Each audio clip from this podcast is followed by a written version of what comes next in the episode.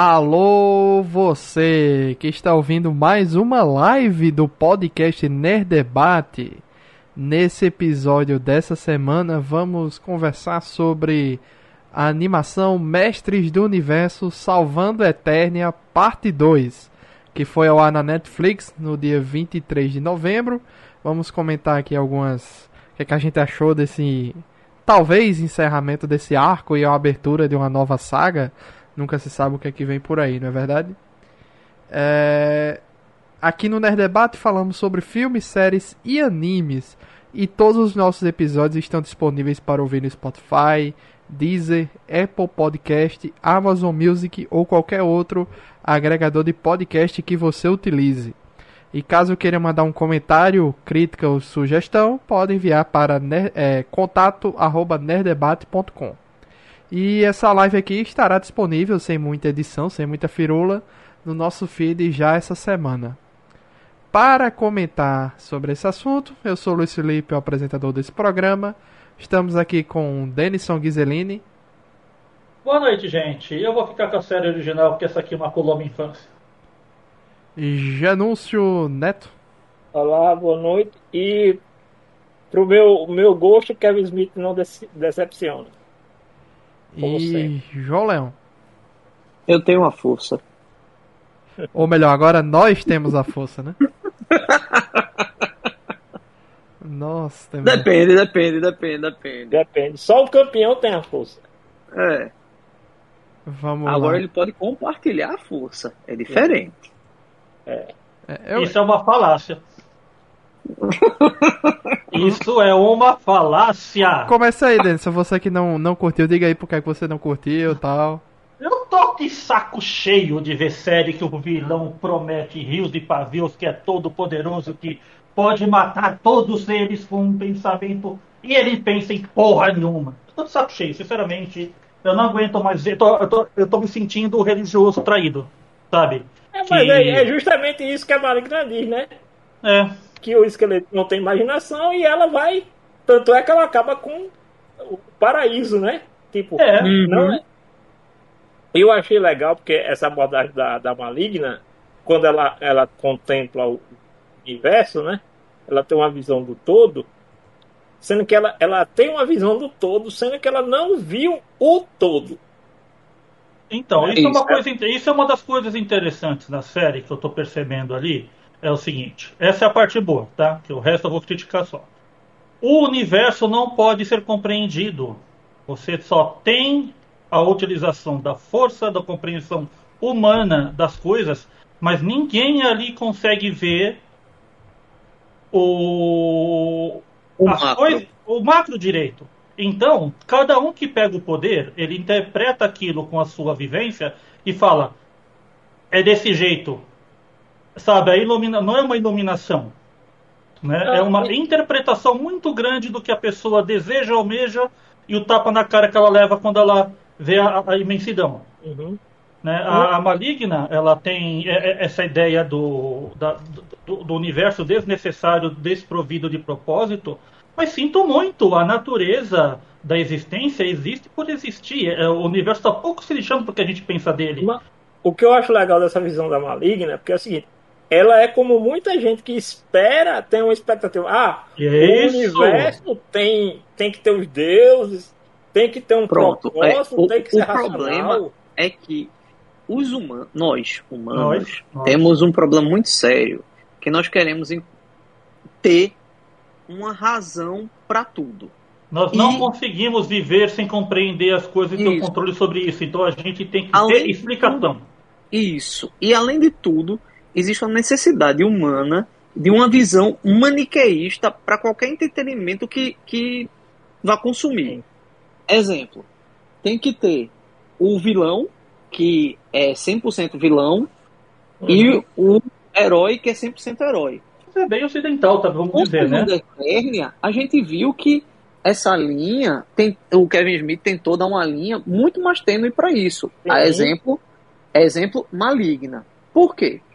Na parte 1, você tem Maligna lá trabalhando com, com os outros e vai dizer: ah, não, foi o esqueleto que disse que influenciou ela. Mas se vocês lembrarem depois, quando Tila vira lá a feiticeira, ela diz que o esqueleto poderia até influenciar, mas só que ele não conseguiria controlar os atos de bondade que ela fez.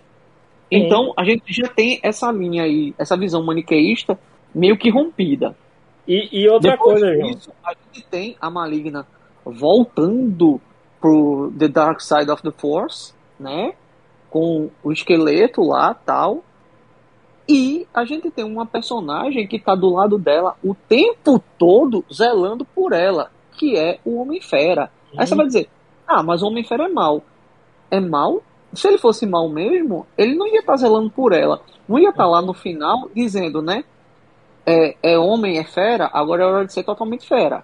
Ele, foi ele só segue fera. ordens, como ele mesmo disse, né? Ele não tem. Não, Opinião. Mas, assim, legal. Ele, ele tem homem- opinião, porque se ele não tivesse opinião, ele não ia naquela hora pedir pra maligna transformá-lo em fera pra proteger ela.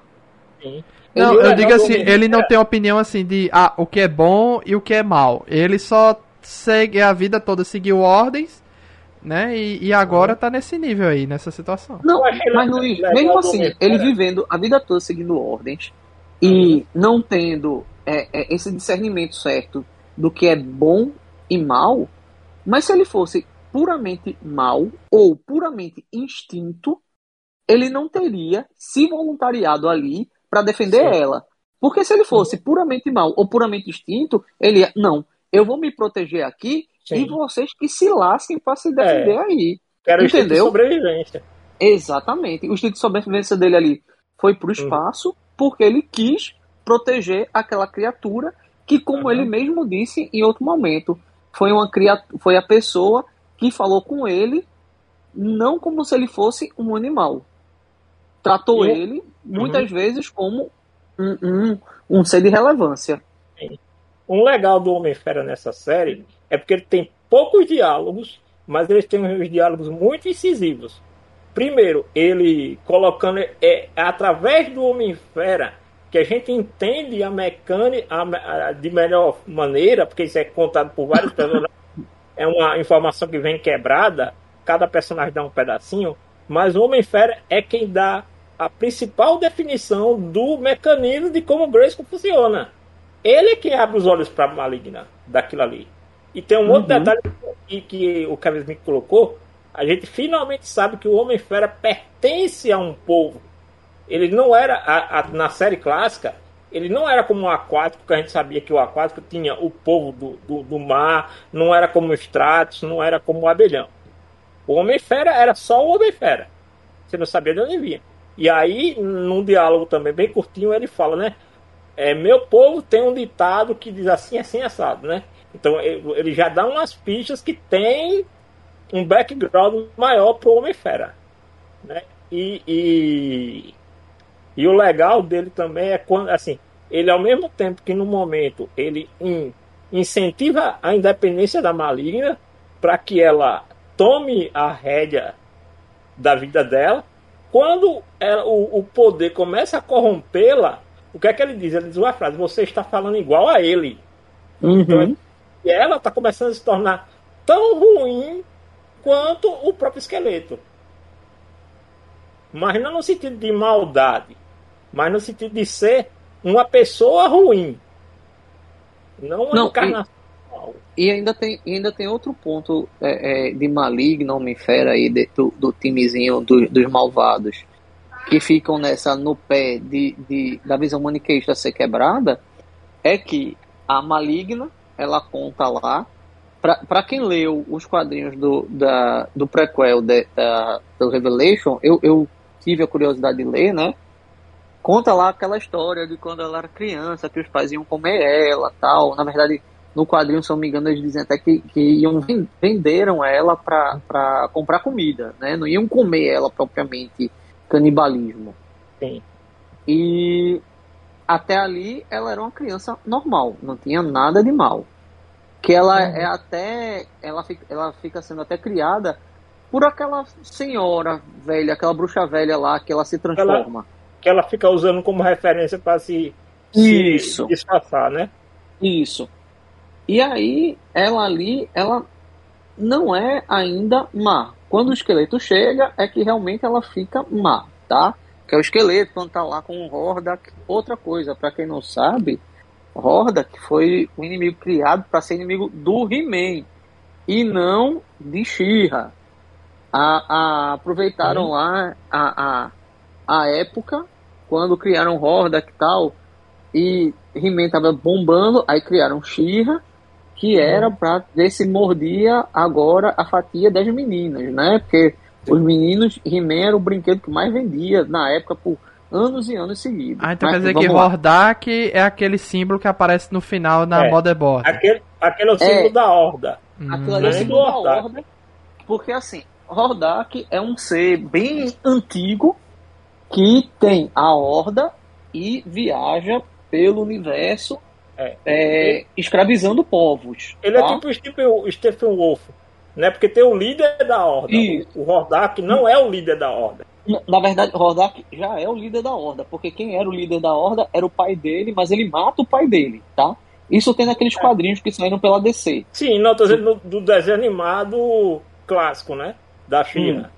No desenho da clássico da Shira mostrava que ele ele era tipo um general mais proeminente da Horda, né? Mas que tinha um líder da Horda. Mas aí, que nunca apareceu no desenho da Shira. É, aí o que é que acontece? Nos quadrinhos lá da, da DC, você tem que o, o, líder da, da Horda era o pai do Hordak, Hordak mata e se torna o líder, né? E, e, bem,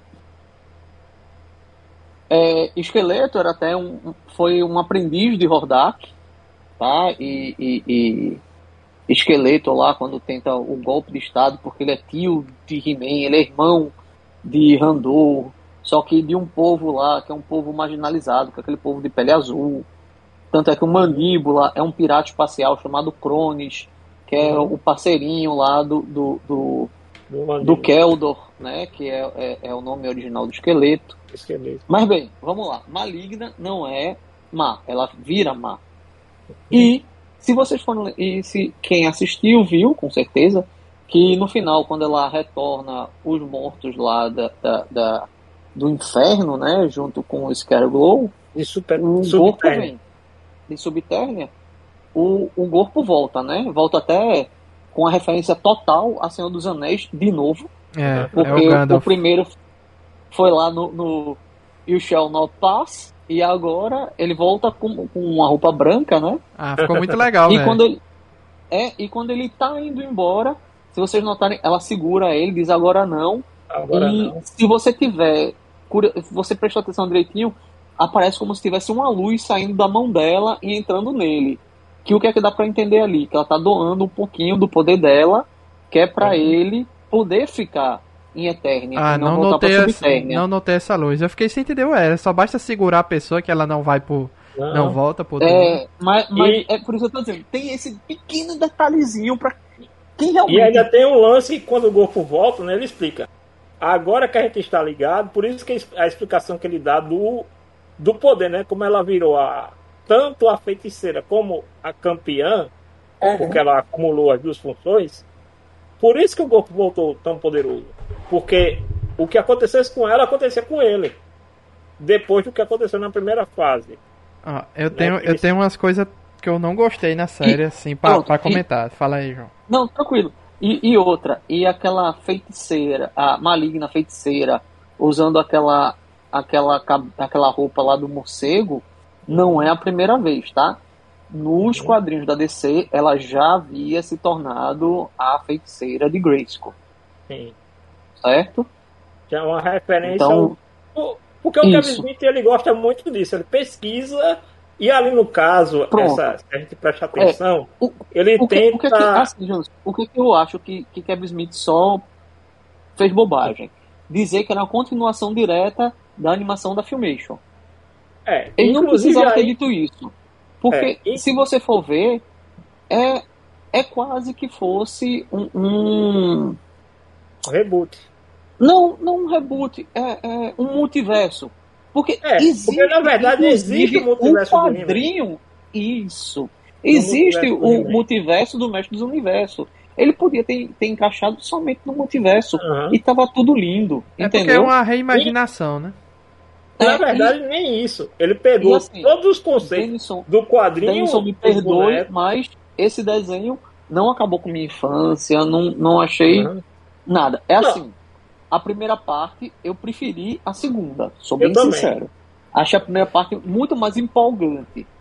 A segunda, achei que ela foi meio amarrada ali. Teve, tiveram umas barriguinhas que podiam ter sido ter E, feito e uma uma lista. outra coisa, João, não sei se tu teve a impressão que eu tive, que essa segunda parte, ela tá mais parecida com a série clássica no que se Sim. refere ao embate de He-Man e Esqueleto. Sim, Parece sim, sim, que ele sim, sim. deixou claro, ó, tem o plot da Tila, que é uma coisa que tá rolando aqui, e a side quest é aquela clássica side quest da série dos anos 80, He-Man contra Esqueleto. Sim. Aquilo ali tá acontecendo em paralelo. Por isso que eu achei interessante uma coisa, que o título, o título das séries é diferente. O da série Sim. dos anos 80 é He-Man e os Mestres do, é do, do Do universo. universo. E, a, e a série nova é Mestres do Universo Revelation. Uhum. Então não é mais a série do He-Man. Essa primeira temporada em duas partes. Não é a história do He-Man. É Aí, justamente. as coisas que eu não, não achei tosquinho da série, nessa, nessa segunda parte. Foi melhor, tá? Em cinco episódios, eu achei bem mais assim, bem mais resumido tal. Sem enrolação, acho que foi direto ao assunto tal. Agora, a cena da maligna seduzindo o esqueleto e beijando ele, ali foi tosco demais. Pelo amor tá de Deus. Não, mas pelo, mas pelo menos a gente Você tá sabe incomodado que com aquilo Eternia e o que o Mentor falou. sexos, né? É, exatamente, era isso que eu ia dizer, né? O, o, o mentor jogou na cara da maligna que ela toda que ela ouviu. Hã? E tu tá incomodado com o beijinho dela no esqueleto. Como é? Quando ela foi interrogar o mentor, o mentor disse que dava para ouvir, deu para ouvir tudo o que o esqueleto fez com ela. Sim, eu tava entendendo que aquilo ali era humilhações que ela tava passando na mão do esqueleto. não. É porque você é muito inocente. Ah, Quando ele falou, eu entendi que, tipo, ela já estava passando por humilhações, o esqueleto tava tipo, ah, você é uma rata de esgoto, você não sei o que, não sei o que, você não vale nada, quem manda aqui sou eu, quem tá com o poder sou eu, você só tá aí porque, por causa de mim. Eu, eu entendi, eu interpretei nesse sentido, da questão E- das e humilhações detalhe, que viu? ela tava passando na mão dele, né? Não, não era isso não.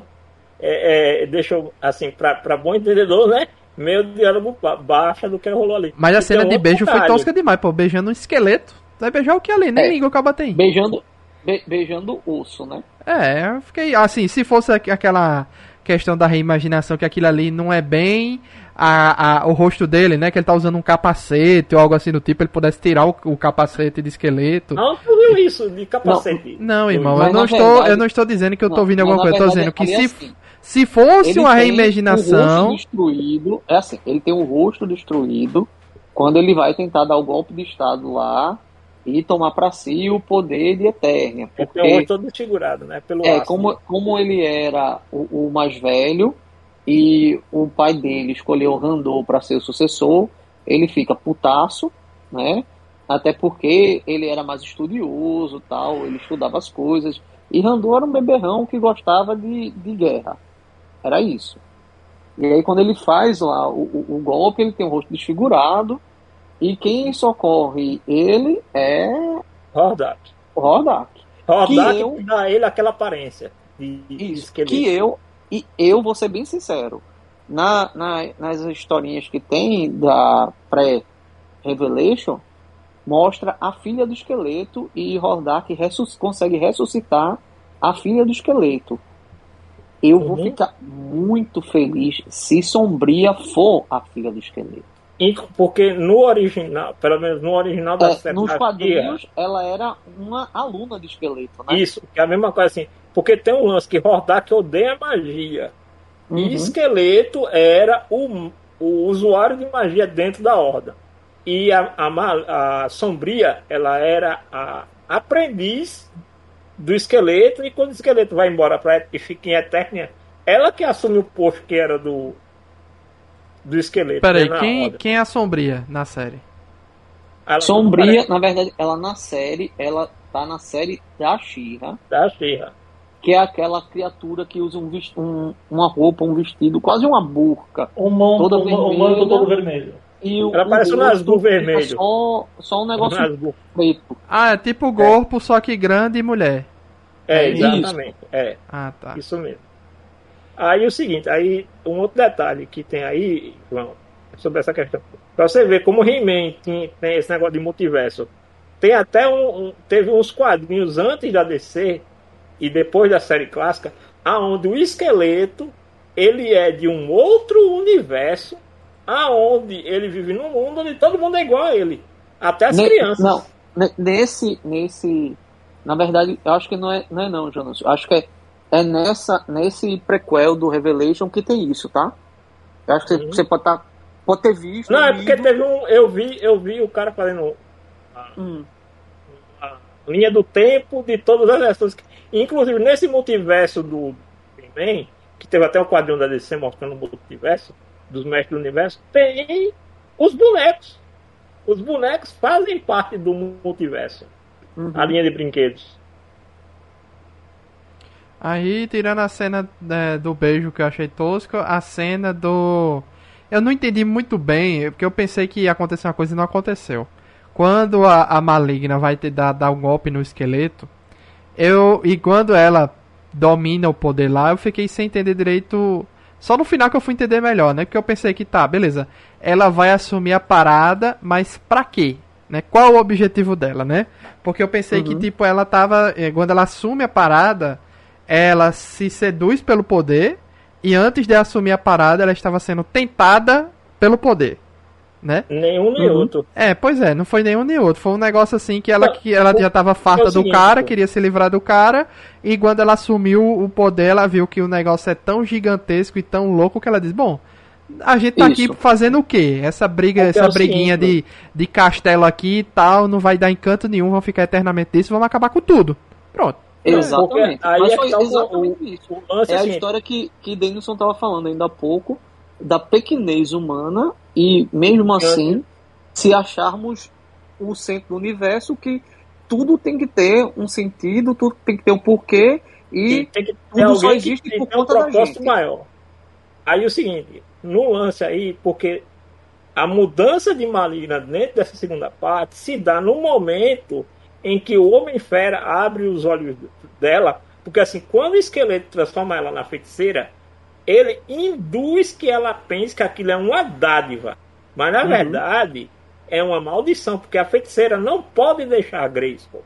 Apenas o campeão, é como se o campeão fosse o representante da feiticeira fora do castelo.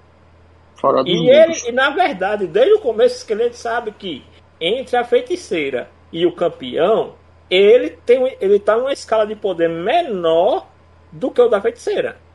Ele é o equivalente do He-Man. Tanto é que aí é o ponto aonde ele só tem olhos para disputa dele com o He-Man.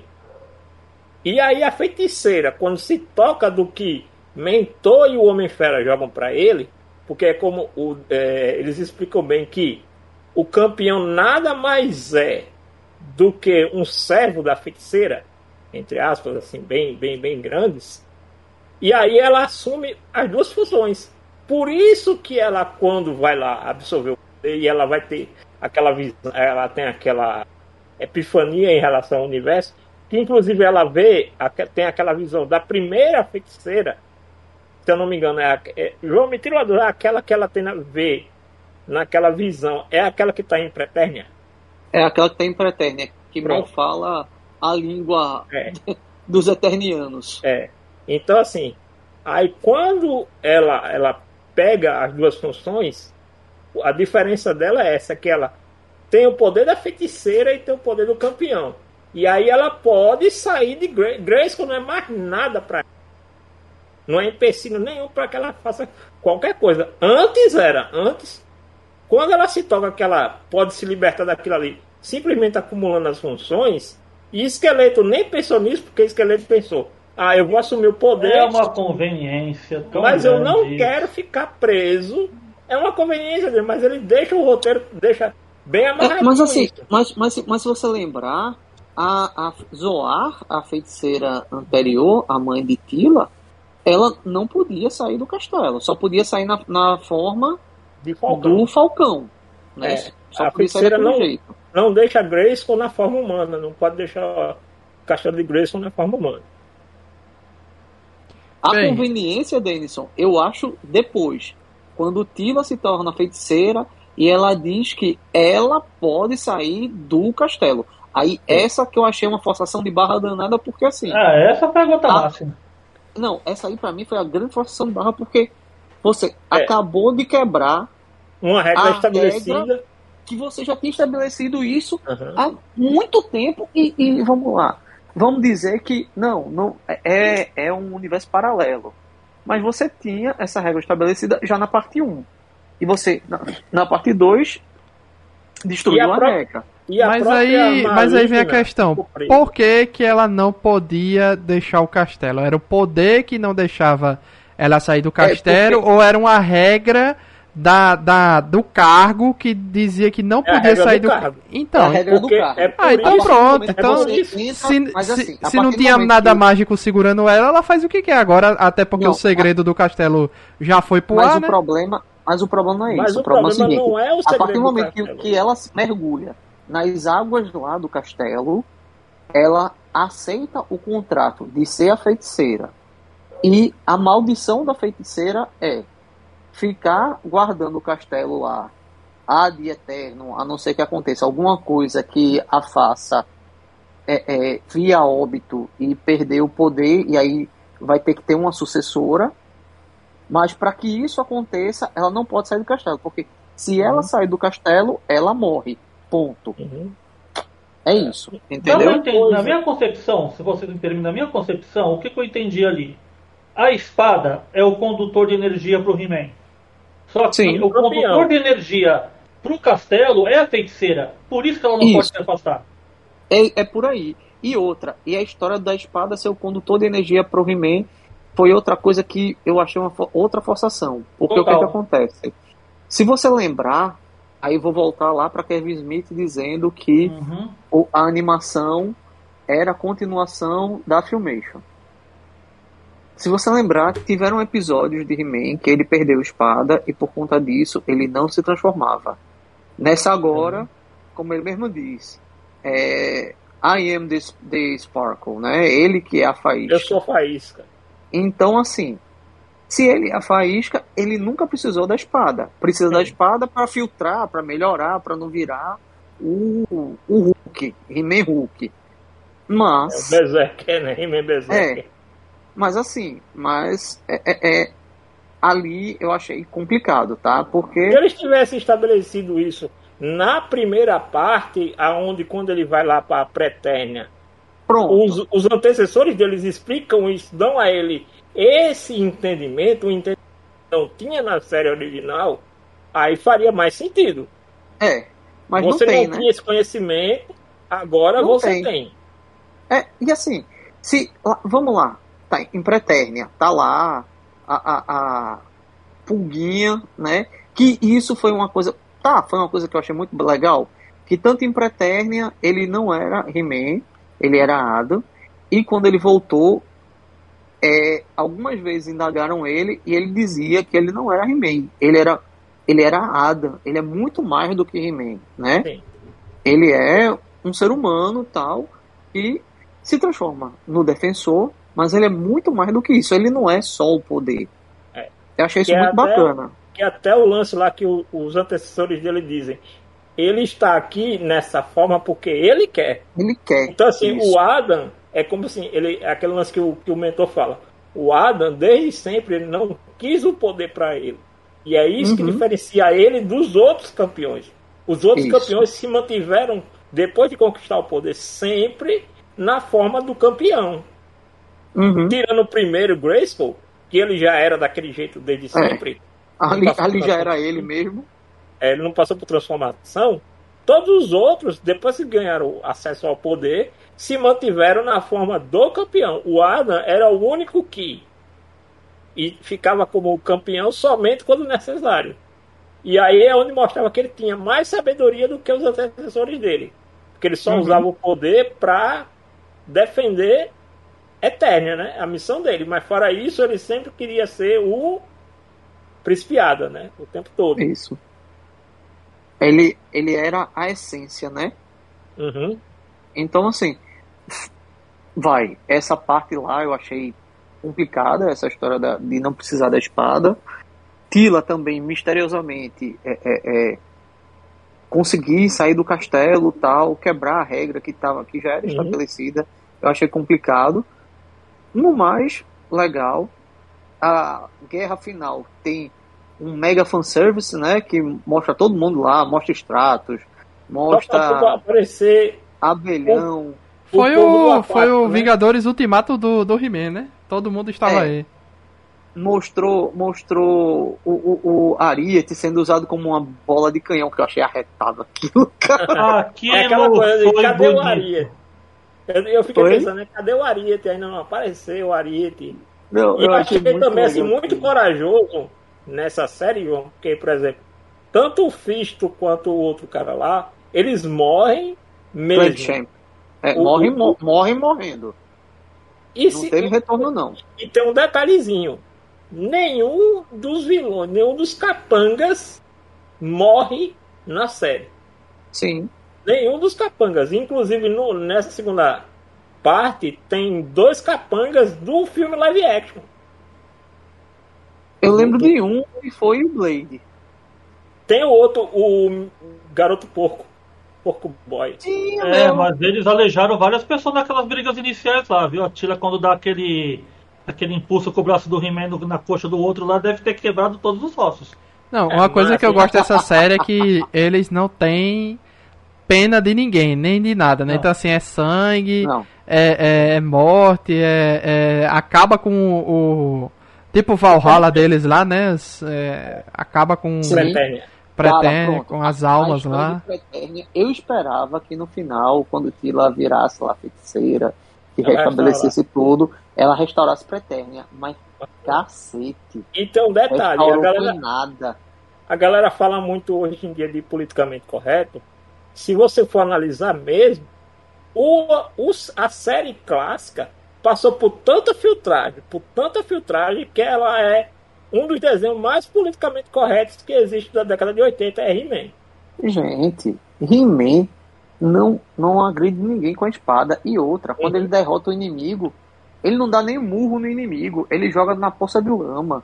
Ele vem destruir alguma coisa, vai dar murro em alguma coisa, quando inventa aquele robozinho lá do esqueleto, Sim. que é pra destruir, que eu acho que tava pra precisando quebrar de porrada. Coisa e tava precisando quebrar alguma coisa e botaram aquelas coisas lá, porque ele nem isso é. ele fazia. Porque o, o He-Man, se eu vou pegar pela essência, o He-Man original é o He-Man dos quadrinhos da Mattel. É o He-Man que, que quando o He-Man ele é filtrado para passar para uma série de animação, muda muita coisa. Então, assim, eu entendo o fator nostalgia que algumas pessoas defendem. Ah, porque não é o desenho do He-Man, é o desenho da Tila. Mas o título não diz que é o desenho do He-Man. Nem o título original e nem o título em português. Em nenhum momento tá lá. He-Man e os Mestres do Universo. A Netflix não mentiu. De novo, a galera pega, cria uma expectativa também, aí como o João falou, né? Se o Kevin Smith diz, ó, isso é uma sequência da série original, o que é que as pessoas vão pensar? Que é uma sequência da série original. Mas, mas desde o começo, desde o título, não é uma sequência. Ah, agora deixa eu dizer um negócio. Essa segunda parte, é, para mim, essa distância entre uma parte e a outra prejudicou muito a série. A série, eu não vi ninguém comentando em canto nenhum. Não sei o que aconteceu. Não, tem, Acho... tem, tem. Luiz, é. tem gente comentando para Ficou na bolha. Não, no, ficou no na meu... bolha, claro. Não, a, primeira é. temp, a primeira parte furou a bolha. Ela foi comentário em tudo quanto é Sim. é canto, trend topics, etc. Caramba, tal. A segunda parte, eu não sei se foi porque a galera não gostou da primeira e não voltou pra segunda, ou porque colocaram essa segunda parte no meio de muita coisa. Porque, tipo, já vem de Arcane na Netflix também, Cowboy Bebop antes. Aí estreou junto de Gavião Arqueiro. Então, assim, ficou num. num, num é, pode ter sido Diluído. muito bem. Muito, é, Diluiu muito pode ter sido muito comentado na bolha, mas assim, a primeira parte passou disso. A segunda então, parte, assim, para que... mim, assim, eu não vi ninguém das e pessoas aí, que eu sigo comentando. Eu acho que o que aconteceu foi um hiato muito grande entre um e outro. É. E qual é o grande problema? Que muita gente não gostou da primeira parte porque é, ficou taxado como a série da lacração, que era lacração, era lacração. E eu vou ser sincero, eu não vi lacração. Eu também não. Tiver, tiveram alguns exageros? Tiveram exageros. Mas lacração, desculpa aí. Lacração, como eu já disse, para mim, o, o, o, o Até meu o termo já é né? maior, é, o, o, meu maior, minha maior decepção foi o filme da, da Capitã Marvel até agora, né? Que ali foi exagerado, coisa que não precisava tal. Mas fora isso, não teve lacração. Os diálogos são muito naturais, assim, funcionam bem. Sim. Você não vê um negócio assim. Até uma coisa, João, não sei se você percebeu, você e os meninos. Quando, quando a maligna ali, daquele momento, vamos ser o terceiro ato do último episódio, quando a maligna ela toma lá o poder e tem todo o embate dela com aquilo, você, vê, você pode fazer ali uma interpretação do seguinte, tipo, não adianta você ser um extremo, porque você não tem uma visão do todo. Então, assim, a uhum. galera. Não adianta você achar que, ah, a mulher agora tem o poder. Mas, mas tipo, o poder sem um, um, um conhecimento do que, do que pode ser feito com esse poder é inútil. E é isso que a Tila mostra com a maligna. Você veio, mas você não viu. Assim, o universo é um caos? É, mas todo caos gera uma consequência. Então, é isso. aquele diálogo do Yin Yang, né? Tipo, uhum. ela tem a visão do, início de Eternia, mas ela não viu a visão oh. até o final. Eu lembro, eu lembro de um comercial de uma universidade particular, eu não sei qual é a universidade. Também se eu soubesse não ia dizer qual era, porque eu não estou aqui, a universidade não me pagou para fazer propaganda dela.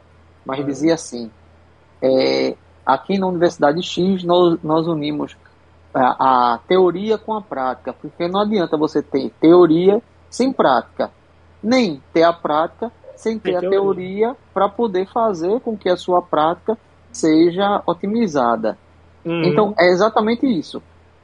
Você, se você está em um lado da balança e só olha para ele, você não enxerga o macro. E se você não enxerga o macro, sua visão está turva, porque você está vendo, querendo ou não, tudo através de um véu. E a ideia, a ideia que, que a, a Tila leva lá para Maligna é: se você quer saber a verdade de verdade, tira o véu. A gente tenta enxergar sem um véu e tipo assim, e não adianta querer ter um mundo sem o caos, ou sem uhum. a, ou só de ordem. Porque não existe ordem sem caos, tem, nem caos sem ordem. Exatamente, é isso que ela coloca também que é. Você tem que aceitar o poder e as consequências do poder. Não é? é eu acho legal porque esse debate sobre poder, deter o poder, compartilhar o poder, ele é debatido dentro da, da dessa segunda parte em vários níveis por vários núcleos completamente diferentes. Uhum. Cada um tem uma interpretação do que é esse, esse dito poder de várias formas.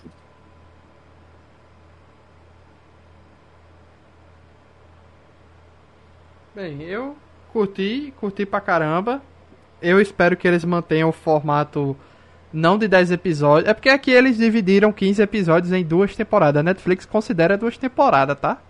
Ela não considera não, só parte 1 e parte 2. São 10 episódios, né? É, ele, 10 episódios. eles lá eles consideram. É, 10 episódios, 15 não, 10. Lá eles consideram temporada 1 e temporada 2, 5 e 5, né? E. Isso. Mas assim, é tudo basicamente uma história só, né? Como se fosse uma temporada não, única, né? Foi produzido como uma só. Inclusive teve gente que disse, ah, eles mudaram o enredo da história da primeira parte. Não, a, a, a, série foi produzida toda de uma vez só e a Netflix que optou por dividir. Ah, foi? A Netflix foi. lascou o negócio. Devia ter lançado logo na outra semana, pô. Precisava. Eu acho que eles estão testando, sabe? Porque com Arcane, é, a, a, a própria empresa Riot lá exigiu também que lançasse Sim. de 3 em 3 episódios, né? foi exigência da, da, da Riot. Aí então, aqui a... eles lançaram 5, aí passou o quê? Lançou em julho, né? A, a primeira parte? Agosto, eu acho. Agosto? Acho que foi agosto. Ué, aqui, tá, aqui no MDB tá contando como 23 de julho. Então pronto. Foi, então. Então foi julho. Então foi julho. Se tá dizendo aí, É, vou ver se eu acho que quando a gente fez a live. veja aí. Aí, é, também tô achando estranho, tá, tá contando como julho aqui.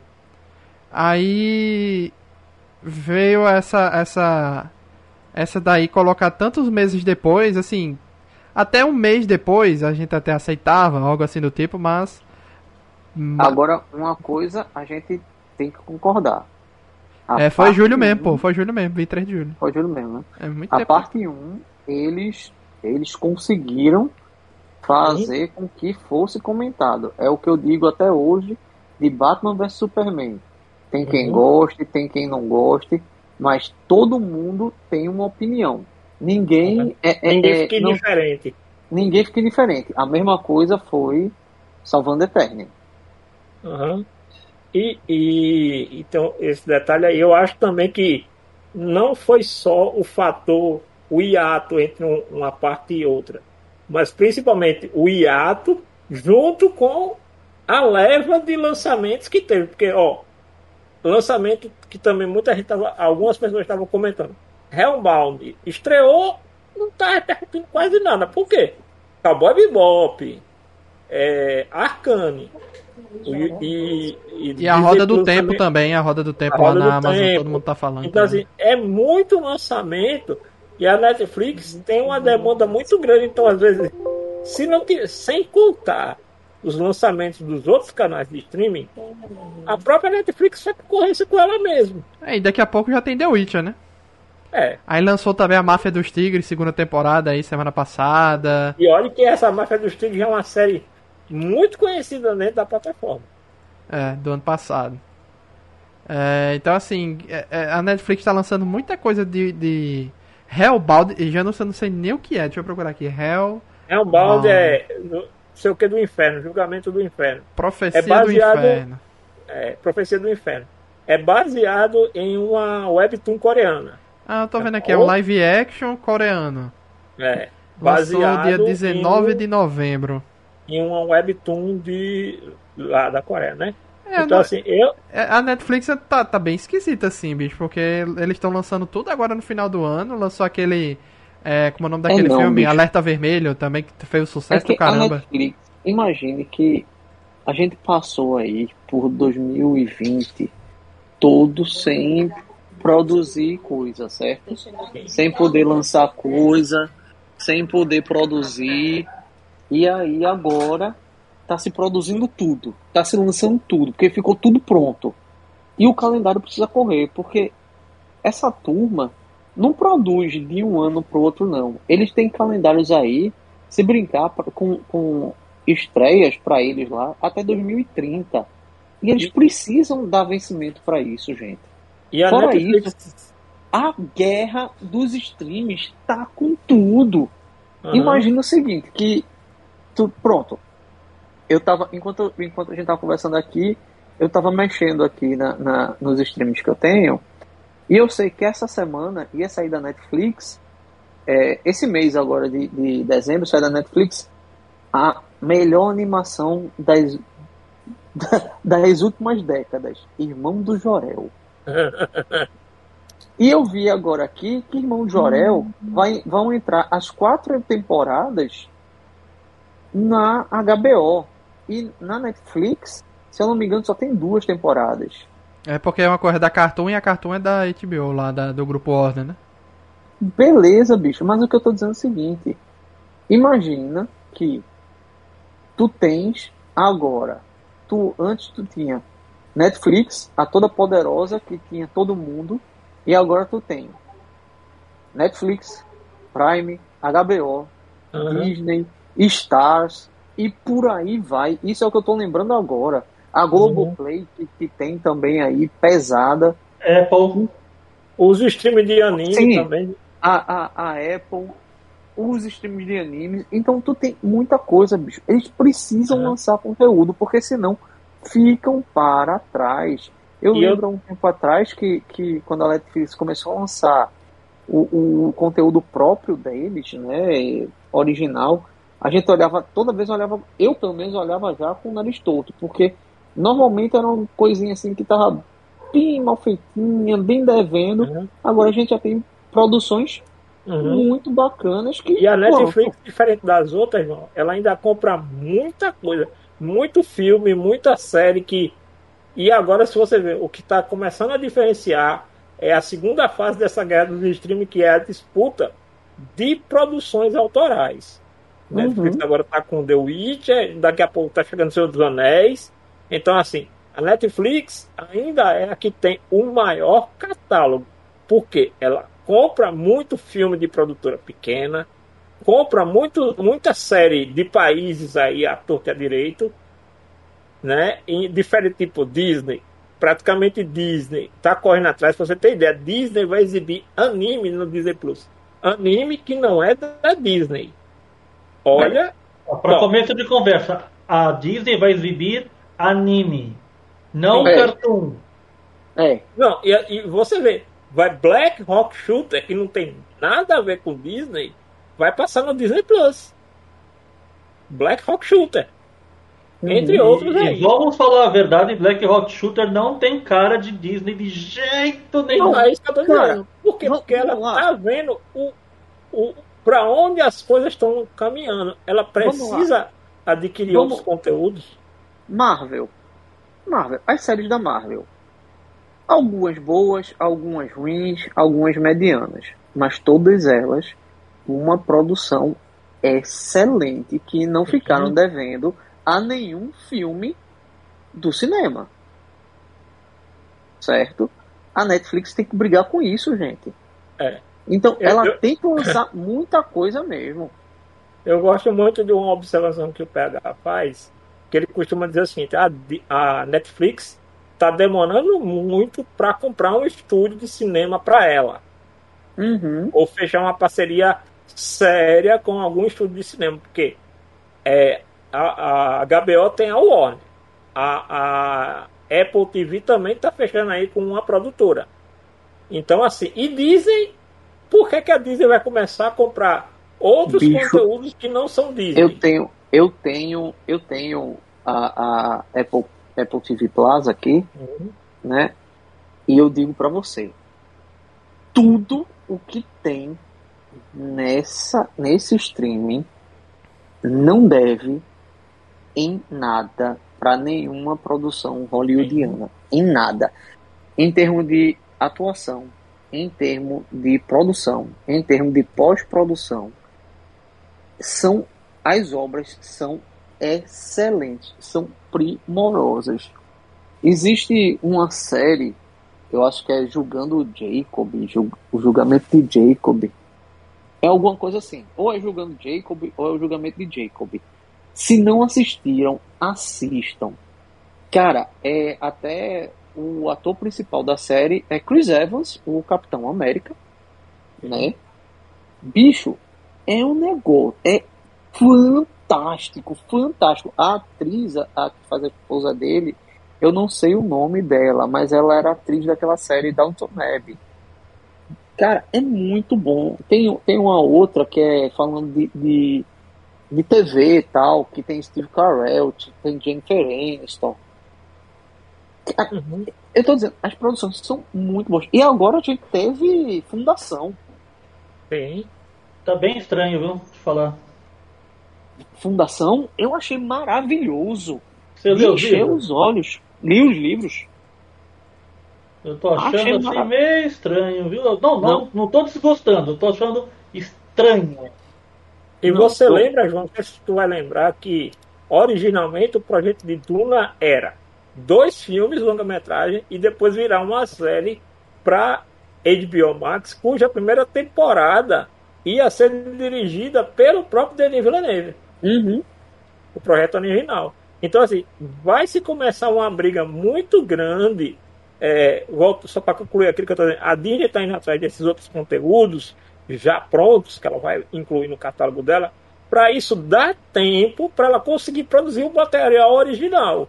Porque vemos e combinar, a Disney Plus praticamente só tem material original e coisa recentemente produzida para o streaming.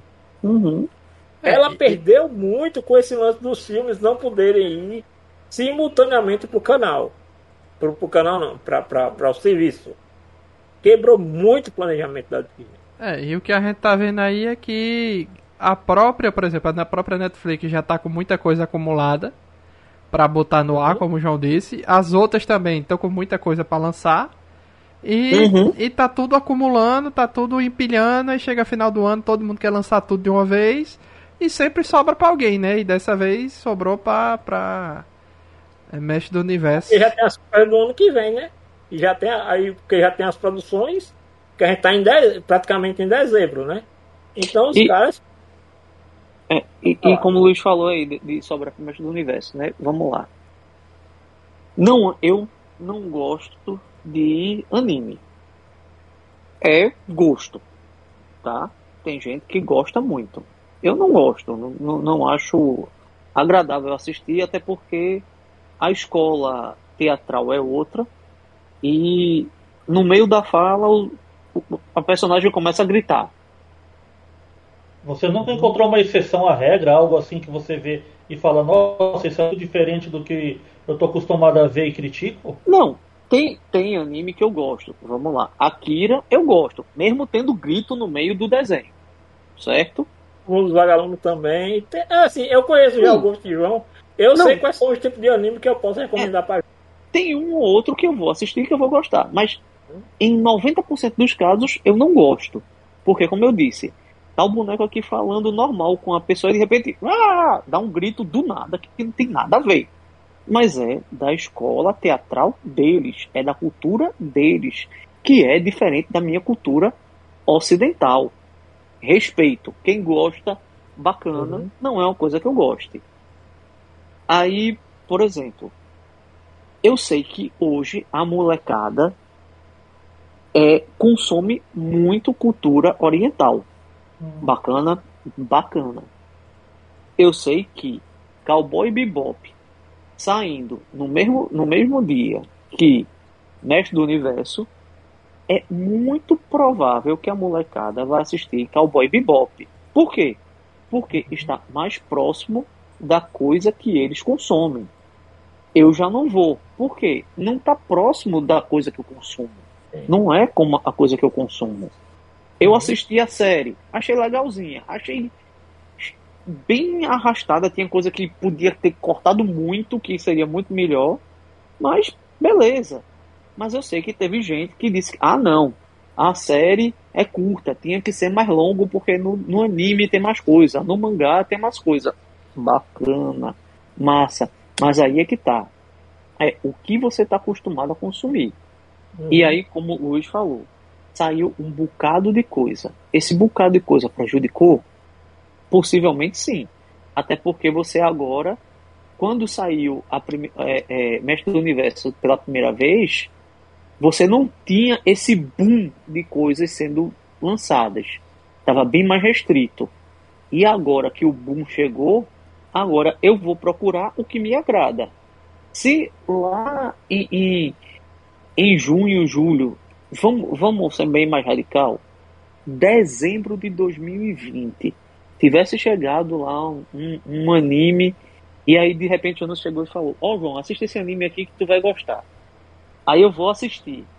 Eu posso nem ter gostado, ter achado só mais ou menos. Ia terminar assistindo pela escassez de produtos a serem consumidos. Né? Então, isso aí eu acredito que influencia muito. Que aí você tem aquela, aquela, aquela, aquela ideia, né, ou aquela falsa ideia de necessidade de exclusividade e de escassez. Porque é muito bacana você pegar, imagina, você abrir uma hamburgueria agora e dizer que por noite você só produz 30 hambúrgueres vai fazer fila querendo provar teu hambúrguer, ainda mais se alguém disser que ele é bom. Por quê? Você só produz 30, então eu não posso ficar sem um desses 30 hambúrgueres exclusivos. É marketing, é mercado, é capitalismo. Ponto. É, mas assim, no geral, pra mim, sai com saldo positivo a série, tá? Eu gostei muito. Não, é, e deixou é, potencial para uma próxima temporada que muito provavelmente deve abordar a lore da Shira. Não linkando eu, com eu a outra animação da Shira. Não, porque esse branding é outro. A Netflix usou esse brand já para outra coisa. Mas se você lembrar que o Hordak foi criado para ser vilão do He-Man, pode ser que seja a invasão da Horda no em Eternia. Que isso a gente já viu na HQ é, é, como é ônibus, ônibus. É, o encadernado. Isso. O encadernado. Na, naquela HQ lá, é, você tem a guerra em Eternia, que é quando a Horda invade Eternia. E pode ser que seja isso. Agora, quando é que isso vai acontecer? Se por um acaso os bonequinhos de Revelation venderem. Se o bonequinho de Revelation vender, meu amigo, pode ficar tranquilo. A Mattel vai encomendar outra. É simples assim. E é, e é assim. E, e, outra coisa, João, em cima das críticas que a gente vê, a galera tem que entender o seguinte, ó, o Kevin Smith, ele não desenhou, não escreveu, o estúdio não fez animação e a Netflix botou lá sem o carimbo da Mattel. Então, se tá lá, é porque a Mattel aprovou. Uhum. Então, assim, se tem algo que a galera esteja achando ruim, não, porque isso não é He-Man, vá reclamar com a Mattel. Lembrando isso. que a Mattel tem que entender o mercado de agora. O mercado de agora não é o mercado da década de 80.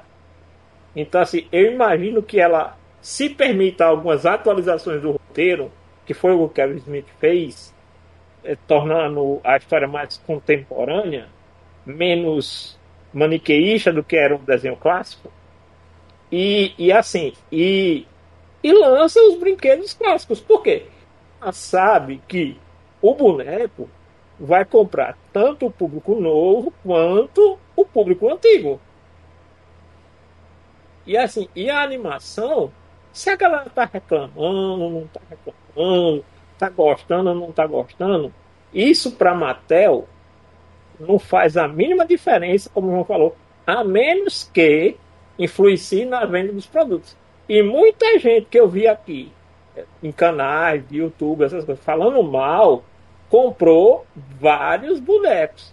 Então, usando aquela frase célebre do Capitão Nascimento, quem está financiando isso aí é você que está comprando os bonequinhos. Uhum. É, que é claramente, né, bicho, assim, tudo sempre foi para vender boneco, mas essa série do do He-Man, ela retorna às origens, né, da onde ela veio. É isso aí. Sim. Ela já veio disso, ela volta para isso, né? E é isso aí, não tem pra onde correr. E pra mim funcionou direitinho. Agora, se. Se eles, sei lá, tinham o objetivo de, na verdade, atingir um público. Sei lá. Um público mais. novo, né? Ou se eles tinham essa ideia de atingir os dois públicos, mais velho e mais novo. Não sei, né? Não sei se, se funcionou. Mas, mas assim, Luiz, o público mais novo foi feita uma animação em CGI somente para eles. Sim. Pra molecada de hoje. Detalhe, pra molecada de hoje, não pros caba que eram moleques na década de 80. E nem esse foi feito por, por, uhum. por velho feito a gente uhum. que assistia na década de 80. Uhum. Foi feita uma animação mais uma vez, para vender uma coleção nova de bonequinho. Ponto. Caiu de ser uma animação de He-Man porque eles queriam reativar a marca que mais vendeu da Mattel. Uhum. Né? E não é a primeira o... tentativa de reboot. Não é. Porque se vocês lembrarem, em 2002 teve uma série do He-Man que mudou um bocado de coisa e como aquela época não tinha YouTube para ficarem falando, ai meu Deus, mas acabaram com a minha infância, né? Não teve. E na minha opinião foi uma série muito boa. E renovou muito muita coisa. Assim, a do renovou e atualizou o. Oi? O He-Man do Espaço é esse? Não. Não, De É leve, a série que é, que é 2002. baseada no. que serviu de base pra nova série de quadrinhos. É assim, você teve a Filmation, tá? A animação. Aí teve aquela do espaço, que é difícil. Até porque a- aquela é tão difícil. Obrigado por essa palavra. do eufemismo, né? É, e, e assim, e ela é tão difícil, até porque na época, um produtor tinha passado uma época aí no Japão, aí tinha se, se encantado pela animação japonesa, tanto é que se você for, for ver lá o traço, é um traço bem parecido com o traço de anime. Não é anime, mas é um traço já bem parecido. Inspirado. É. Aí teve aquela série lá que foi bem complicada, que graças a Deus foi bem curta, né? Depois dela, aí você tem a série de 2002, que aí você tem a primeira vez que o desenho animado fala do Rei Grayskull, que Sim. antes disso não tinha. Que era, Né? que era praticamente o, o He-Man de cabelão. Isso. Que tem a, a primeira vez que a gente vê quem pode ser o pai da Tila, que lá deixa entender que é Fisto, o pai da Tila, que é o irmão de, de Mentor. Tá, Tem uma outra coisa velho. que a série, que esses episódios novos, que eu tinha me esquecido de falar. Que essa série, vamos dizer assim, canonizou. Porque na série clássica, Mentor era o pai adotivo, da Adotivo. Tila. A Zoá, entre, a Zoá, o Falcão, entregava o bebê para o Isso. mentor criar. Isso. Mas nunca, nunca se falou do pai biológico da, da Tila na série clássica.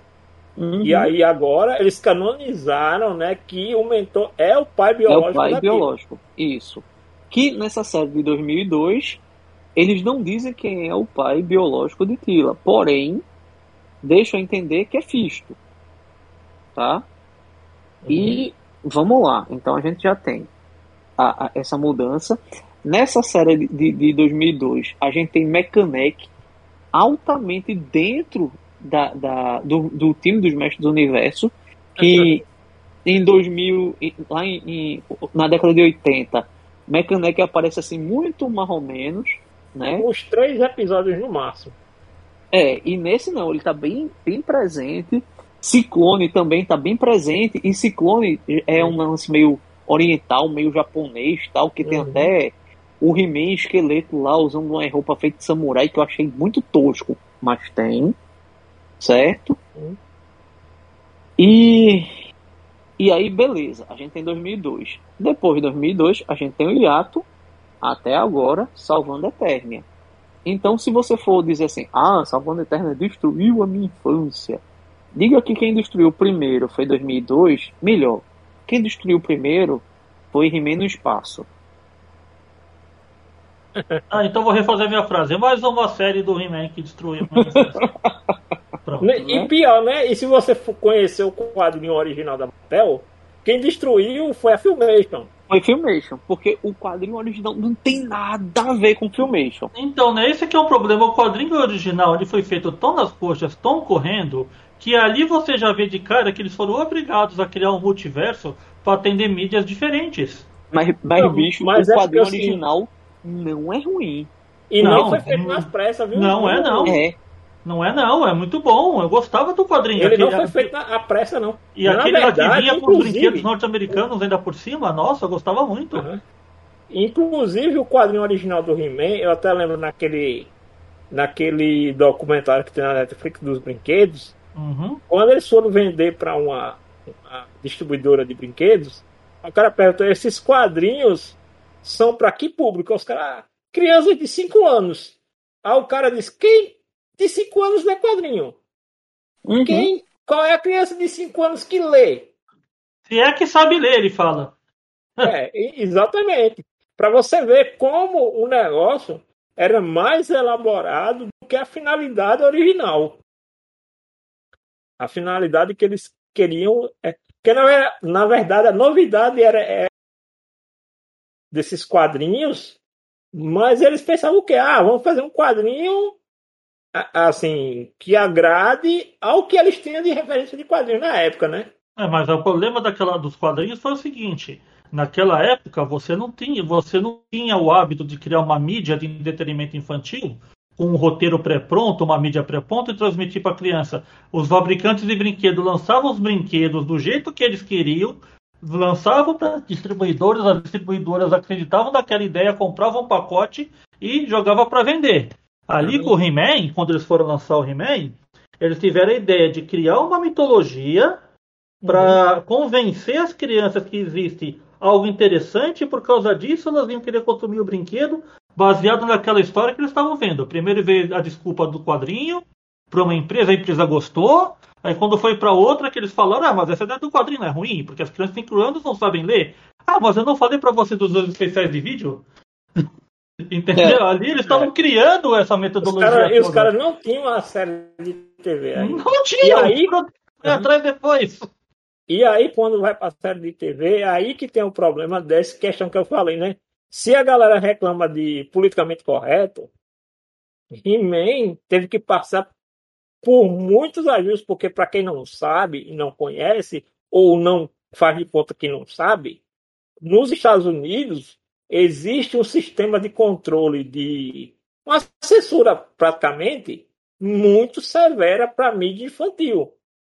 Extremamente severa. Eles não fizeram como aqui, que eles proíbem os anúncios dos Lá, assim, o, o, o comércio de brinquedos é, é, move toda uma indústria. E é então, muito regulamentado. Existe, meu amigo. Eu me lembro a novela que foi para aprovar Thundercats. Para aprovar Thundercats foi umas idas e vindas tão grandes. Isso eu não porque conheço justamente He-Man estabeleceu um novo patamar. Por exemplo, Transformers. Sim, sim, sim. Transformers, a galera pegou um monte de brinquedo lá da Takara, trouxe para os Estados Unidos e chegou para o roteirista e disse: Eu quero uma história essa semana. Defina aí quem é quem. Hoje é sexta-feira, segunda-feira você me trouxe a prospecto de 124 robôs. Dá um jeito aí. E, e o cara queria herói, vilão, conceito. Tudo isso foi um cara lá que foi e teve o trabalho de fazer. Então, o brinquedo, quando você chega em He-Man, não era mais só o brinquedo pelo brinquedo. Tem que ter o brinquedo e tem um porquê daquele brinquedo. Até os Ursinhos Carinhosos tinha roteiro. Até os Ursinhos Carinhosos tinha roteiro. Incrível isso.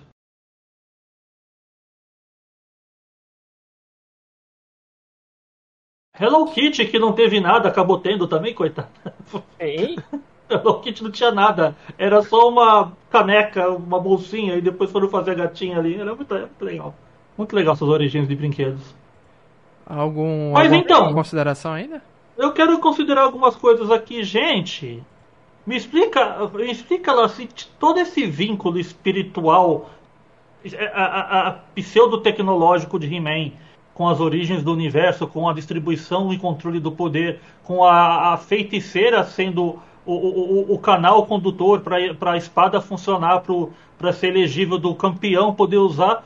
Como é que do nada me chega o, o, esqueleto, me chega qualquer um lá e me e, e, e, recebe o poder? Sabe? Porque, assim, porque no caso aí de, de, de He-Man, é, eu, não, eu não estou dizendo que está correto, entendeu? Hum, hum. Dizer, no conceito que eles estabeleceram ali, é, quem dominar Grayskull manipula o poder da mesma maneira que quiser. Então, assim, o. o aí, e, e isso, e assim, uhum. e vamos lá. E isso não foi de agora, não, tá? Isso no uhum. filme de Dolph lá não, não. na década de 90, já, nós já, já temos isso. Aí, que é quando o esqueleto fica lá com o poder de. De, de Grayskull, né? Que ele fica todo dourado. Isso.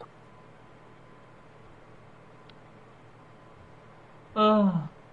E assim, e o que o Kevin Smith aparentemente tentou colocar aqui foi estabelecer algumas regras, sendo que aí ele coloca umas regras e ele mesmo deturpa essas regras sem dar uma justificativa. Porque se fosse assim, ó, a tradição do Castelo de Grayskull vai até aqui e daqui em diante, por algum fator, essa tradição foi quebrada.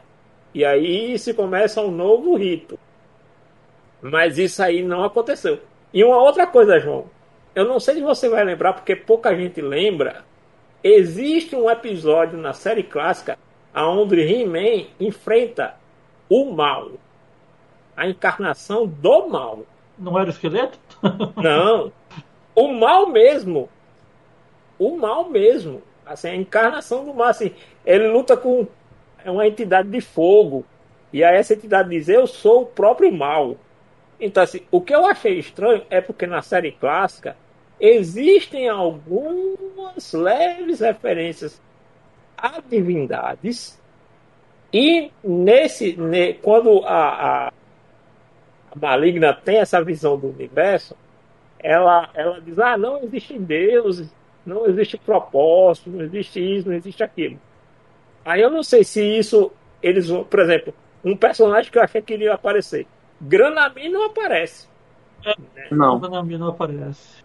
E Granami na série antiga ele já era tipo o, o último dragão de uma linhagem de dragões muito antiga. Né? Então, assim, eu não sei se eles vão tentar organizar isso, mas mesmo não tendo nenhum, nenhum panteão dentro de, da série clássica, existiam aqui e ali alguns, algumas pistas do que poderia ser algumas entidades do universo, né? Que regeriam o universo. Até porque é o seguinte: se o poder não tem quem conceda, é só pelo fato de Eterna ser o centro do universo ter ficado no local da origem do Big Bang. Porque na série clássica, Eterna só era mágica porque o planeta tinha sido criado no, na origem do Big Bang, ponto central do universo. Que foi o que eles tentaram colocar de novo aqui na, nesse, nesse arco, né? Ah, eu não sei. É, tem uns, ah, claro que a série tem os seus conceitos interessantes, tem o seu visual legal, tem a, a, a, a parte da nostalgia, mas tem essas mudanças de conveniência de final de roteiro, principalmente nos últimos dois episódios, quebra tanto a série para mim, sabe? É, é, tão incômodo você ver aquelas conveniências acontecendo. E outra, como, como discutiu de início, eu tô cansado de ver super vilão com todo o poder do universo no, ah, que não se faz nada. Eu, cara, eu um por favor, não criem, não criem vilões todo poderosos. Mas isso é, é clichê norte-americano. Mas então, eu quero que isso pare. Eu não quero ver vilões com todo o poder não fazendo nada. Me façam eles crescerem ali em algum momento para se. Eu participei de um podcast uma vez sobre Transformers, sobre ah a série da Netflix de Transformers, e os caras estavam reclamando da burrice de alguns personagens durante a série. Gente, então vocês não viram a série clássica de Transformers. Starscream era o vilão mais inteligente da série clássica. Total. No, o avião. O primeiro episódio, os Decepticons encontram todos os Autobots desacordados, desativados, desacordados, desativados, Aí Starscream, não, vamos matar todos. Aí Megatron pega e diz, não, vamos embora e vamos abandoná-los aqui. Que vilão é esse? Que tem lá todos os seus inimigos a mercê dele para ele dar um tiro na cabeça de cada um e simplesmente não, vamos embora porque vamos deixar aí para ter sequência na série. Eu duvido que. Isso, isso normalmente é o termo que acontece é. com todo filme, né? Uhum. O vilão e o mocinho precisam dar espaço para que aconteça o seguinte: na série clássica de He-Man existe um episódio que tem umas criancinhas que dizem assim: "Ah, nós vamos fazer malvadezas porque esqueleto faz malvadeza o tempo todo e nada acontece com ele". Uhum. E aí o Adam chega e fala: "Não, mas uma hora He-Man vai vai dar o castigo que esqueleto merece". Tá, uhum. e. E até hoje nada, né? Tanto é que tem um momento lá que o esqueleto, quando ele volta no último episódio, ele diz: Não, agora porque é, tem que ser entre eu e você. Né? Como é assim, ele, ele tem, tem que terminar com nós dois. Né? Essa luta entre nós dois não pode, nunca pode acabar, né? Uhum. E, e, inclusive, João, é, desse tipo de maniqueísmo que surgiu aquele conceito que em algumas obras, tipo, por exemplo, no Batman, né? Que o Batman ele é, é tão responsável pela, pela insanidade pela, de alguns vilões. Isso. Quanto os próprios vilões. Por quê? Porque ele não põe um fim naquilo. Ele fica postergando, postergando, postergando. Né? E aí o mal nunca acaba. Só ganha um novo fôlego. Para que outro vilão surja e comece todo o caos novamente.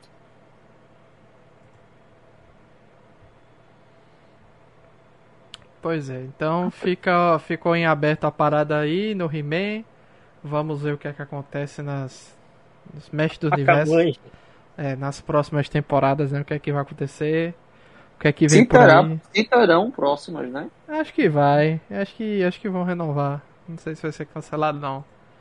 É pra, pra os caras. É porque tem série que ele surpreende todo mundo cancelando e tem série que a gente olha e diz, meu Deus, como é que ainda tem gente assistindo isso aqui, né? Então, acontece. Tá o Walking Dead aí. Uhum. Entendeu? Então É, acontece muito. é Walking Dead eu não posso, eu não posso ter esse comentário porque eu não gosto de filme de zumbi. Então, deixa quieto. Acontece bastante. Mas Walking Dead começou com uma época como referência, depois já conseguiram fazer coisa melhor que o Walking Dead, e agora o Walking Dead, assim, alguém tá só esperando que alguém dê um tiro na cabeça do, do zumbi que é que se tornou a série Walking Dead, né? Então, o Walking Dead ainda, ainda é referência do, de como você não continuar uma série ao ponto que chegou. Pra você ver, conseguiram acabar com Supernatural e não acabaram com Walking Dead. Walking Dead conseguiu ser pior do que Lost? Puta, total. Realmente, então o negócio tá difícil. Porque Lost eu fico- dizem que ficou ruim, né? Nas últimas temporadas. E. E o Walking Dead já vai a ruim a mais da metade da série, né? Aí E detalhe, viu, o Walking Dead tá deixando ovos por aí, porque tá, sempre tem um spin-off de Walking Dead. É, não, mas o spin-off é a tentativa de dar uma nova respirada, né? Sem ficar preso no. No. Sim, mas que- isso quer dizer o seguinte, que a, a linha principal pode acabar e pode continuar um spin-off desses. Ainda corre o risco de acabar eu- a série e continuar o universo. É tão estranho. Os caras sabem aonde as coisas são ruins. O público fala pra eles: olha, gente, isso não presta, não façam mais isso. Ninguém gosta. Por que, que esses roteiristas, esses produtores continuam fazendo essas merdas, gente? Porque tem gente assistindo. Não, as pessoas assistem na esperança de ver alguma coisa nova. Mas quando termina, gente, ó, essas falhas que tiveram em 12 seriados já que todo mundo reclamou, vocês estão repetindo aqui. Por que vocês estão fazendo isso ainda? A gente só vai saber se isso tá ruim depois de assistir, não antes. Então, poxa, gente, você já sabe que existe toda uma população falando, não deixa a série chegar nesse ponto, não faça isso acontecer, sabe? Não coloque esse conceito, não, destru não, não modifique tal coisa para tal nível. Mas é isso que tá. Aí é aquele lance. Isso só para quando a galera parar de assistir. Enquanto tiver tendo o mínimo necessário de audiência, eles continuam fazendo, renovando. Eles continuam renovando e renovando e renovando. Exatamente. Então, agradecer a presença de Janúncio, João Leão e Denison em mais uma gravação aqui do podcast Nerd Debate sobre Mestre do Universo. E aí, final do ano vai ser bem apertado, viu? Tá bem complicado aí de. É muita pauta e pouco tempo para falar de tudo, né? Então, sempre alguma coisa fica para trás. Bem difícil mesmo. Então, obrigado a todo mundo que ouve até o final. Obrigado aos amigos pela presença. E até a próxima. Tchau, tchau.